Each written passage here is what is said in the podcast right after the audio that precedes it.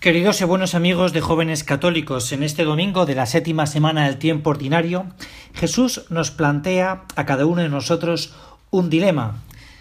Realmente se lo plantea a sus discípulos, pero como venimos diciendo desde ya hace mucho tiempo, los dilemas que plantea el Señor son no solo para ellos, sino para cada uno de nosotros.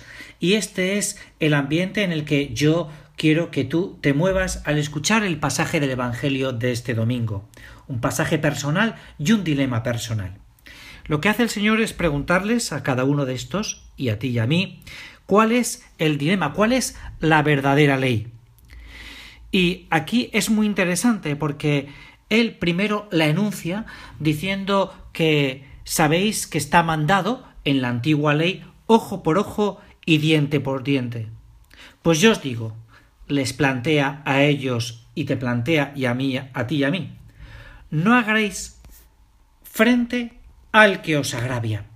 Es decir, el Señor va a decirles que tienen que superar la antigua ley para una ley superior, la ley del amor, que es de la ley de la que está hablando Jesús desde hace semanas.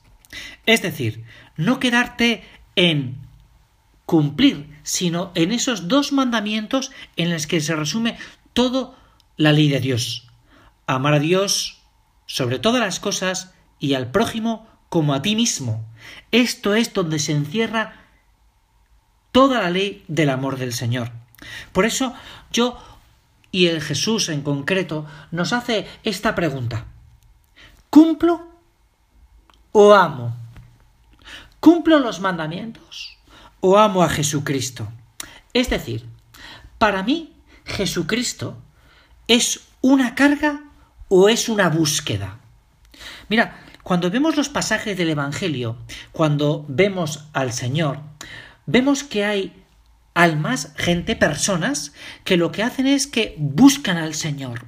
Y otros, como los escribas o los fariseos, que lo que hacen es quedarse simplemente con la ley quedarse con la ley y ya está.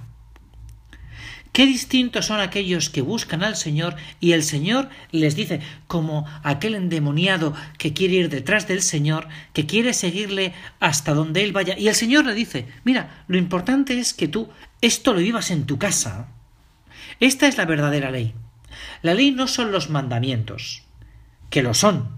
La ley es convertir todos los momentos y circunstancias de nuestra vida en ocasión de amar y servir a Jesús y a su Iglesia.